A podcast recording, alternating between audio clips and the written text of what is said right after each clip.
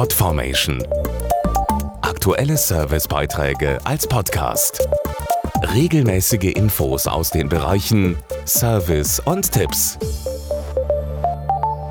Es ist sicher einer der wichtigsten Termine, wenn es um die Zukunft unserer Erde geht, die 23. Weltklimakonferenz der Vereinten Nationen. Sie läuft vom 6. bis zum 17. November in der UN-Stadt Bonn.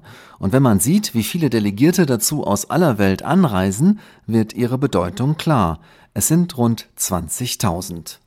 Die Auswirkungen des Klimawandels sind für einige Regionen der Welt dramatisch und Millionen Menschen erleben bereits jetzt eine reale humanitäre Katastrophe. Dazu Manuela Rosbach von Aktion Deutschland hilft, einem Bündnis aus 13 humanitären Hilfsorganisationen. Die Notlage für Millionen von Menschen verschärft sich seit Jahren und ganze Bevölkerungsgruppen werden zunehmend in Risikozonen gedrängt. Dort sind sie aufgrund des Klimawandels extremer Dürre und Überschwemmungen ausgesetzt. Auch dadurch leiden zum Beispiel im Augenblick 30 Millionen Menschen in Ostafrika akut an Hunger. Neben Lebensmitteln wird auch die Frage der Trinkwasserversorgung immer drängender. Wir fürchten, dass der Kampf um Trinkwasser weiter zunimmt und die Lebensräume für Mensch und Tier immer enger werden. Durch die jahrelange Trockenheit sind immer mehr Menschen auf der Flucht vor einer Versteppung ihrer Heimat. Die Organisationen im Bündnis Aktion Deutschland hilft schulen deshalb Menschen, damit sie besser auf Naturkatastrophen vorbereitet sind. Konkrete Maßnahmen, um Ernten zu sichern, sind zum Beispiel Saatgut zu verteilen, das dürreresistent ist. Oder Bäume in Ufernähe zu pflanzen, um Überschwemmungen zu mildern. Aber das allein wird nicht reichen. Als Bündnis für Katastrophenhilfe appellieren wir an die Delegierten der Weltklimakonferenz. Handeln Sie jetzt. Die Zeit läuft sonst davon.